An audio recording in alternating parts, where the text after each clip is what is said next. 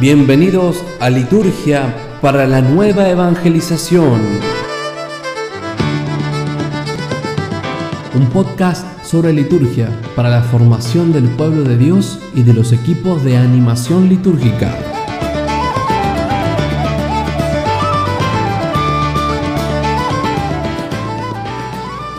Sean todos bienvenidos, queridos hermanos, a este tercer capítulo de este ciclo de enseñanzas sobre liturgia. Antes de comenzar con el tema que hemos preparado para abordar hoy, quisiera recordarles que también están disponibles otras plataformas en las cuales pueden escuchar y compartir estas enseñanzas que estamos subiendo una vez por semana.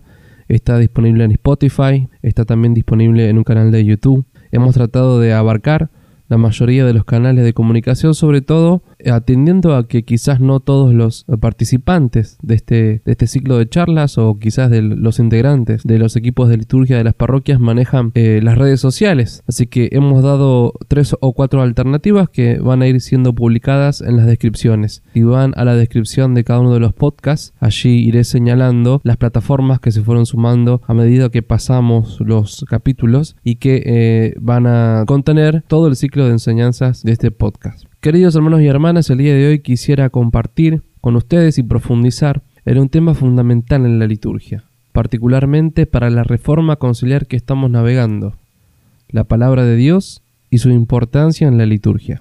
Comencemos escuchando un fragmento de Sacrosantum Concilium en su numeral 24. En la celebración litúrgica la importancia de la Sagrada Escritura es sumamente grande pues de ella se toman las lecturas que luego se explican en la homilía y los salmos que se cantan, las preces, oraciones e himnos litúrgicos están penetrados de su espíritu y de ella reciben su significado las acciones y los signos. Focalicemos en las mismas palabras que utilizaron los padres conciliares. La importancia de la Sagrada Escritura es sumamente grande, dice el documento.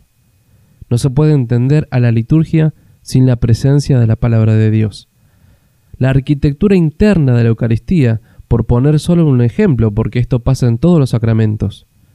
La arquitectura interna está atravesada por la palabra de Dios, y es así como los componentes de la misa más importantes están tomados de la Biblia o inspirados en ella. Por ejemplo, las lecturas, que luego se iluminan y se explican y se actualizan en la homilía. Los salmos y los himnos del Antiguo y del Nuevo Testamento, que son entonados por el coro y la asamblea alternadamente las oraciones del misal y de los rituales que el presidente y la asamblea elevan a Dios, la plegaria eucarística que contiene el fiel relato de la cena en la que el Señor se dio en cuerpo y sangre. Estos son solamente algunos ejemplos que tenemos sobre la palabra de Dios en la liturgia. En definitiva, cuando uno hace una lectura eucológica, es decir, analizando el origen y los sentidos de las oraciones y cómo está construido el misal, puede darse cuenta que todas las concepciones sobre Dios, sobre la Iglesia y sobre Cristo están enraizadas en algún pasaje de la Biblia. La renovación que propuso el concilio tiene quizás como uno de sus frutos más preciados la publicación de los libros litúrgicos, ricos, adaptables y que permiten la mayor participación de los fieles en las celebraciones. Los libros litúrgicos ya están, los tenemos renovados, traducidos, adaptados a nuestra cultura. Ahora nos toca a nosotros profundizar en las potencialidades de este texto. Son textos nuevos, revisados y traducidos para una liturgia más plena y enriquecedora. Dice San Pablo en Hebreos 4:12. La palabra de Dios es viva y eficaz. Detengámonos en los dos calificativos que usa el apóstol para referirse a la palabra de Dios. En primer lugar, dice que la palabra es viva, es decir, la palabra está viva. Y si tiene vida, es alguien, es una persona. Cuando abrimos la Biblia y nos disponemos a leerla con fe, en realidad nos estamos encontrando con una persona, con el mismo Jesús resucitado. Conocerla, meditarla y orarla se vuelve una experiencia con el Señor, en la cual progresivamente quiere donarnos su espíritu para tener sus sentimientos. La segunda verdad que nos enseña San Pablo es que la palabra es eficaz. ¿A qué se refiere con la palabra eficaz? A que la palabra hace lo que dice. Es una palabra digna de confianza. En ella podemos confiar.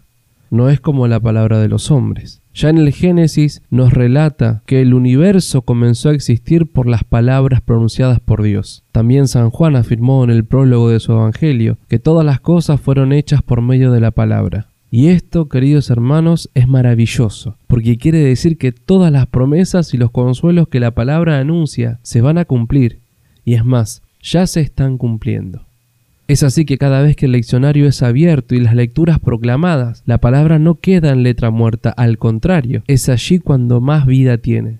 La ordenación general de las lecturas de la misa, es decir, las notas introductorias que contienen las ediciones de los leccionarios, en su numeral 3 nos enseñan la celebración litúrgica, que se sostiene y se apoya principalmente en la palabra de Dios, se convierte en un acontecimiento nuevo de interpretación y eficacia. Cada vez que la escritura se proclama en la liturgia, van impulsadas esas palabras por el Espíritu Santo, que actúa en cada uno de nosotros para que demos frutos de vida duraderos. Nunca olvidemos esto, queridos hermanos.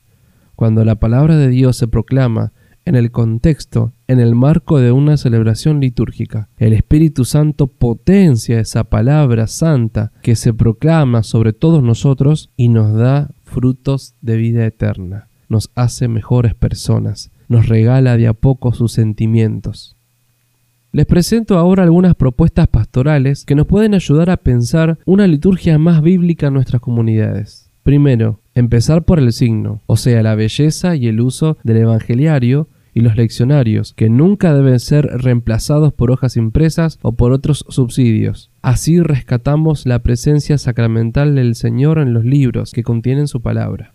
Segunda propuesta. Dignidad y preparación técnica de los lectores para que realicen con amor y aptitud su ministerio. Ellos son el canal humano que Dios elige para hacer resonar su palabra en las celebraciones. Fíjense qué hermosa manera de ver esta tarea. Ellos son un canal que Dios eligió para que la palabra resuene. Y por eso es importante prepararlos y asistirlos.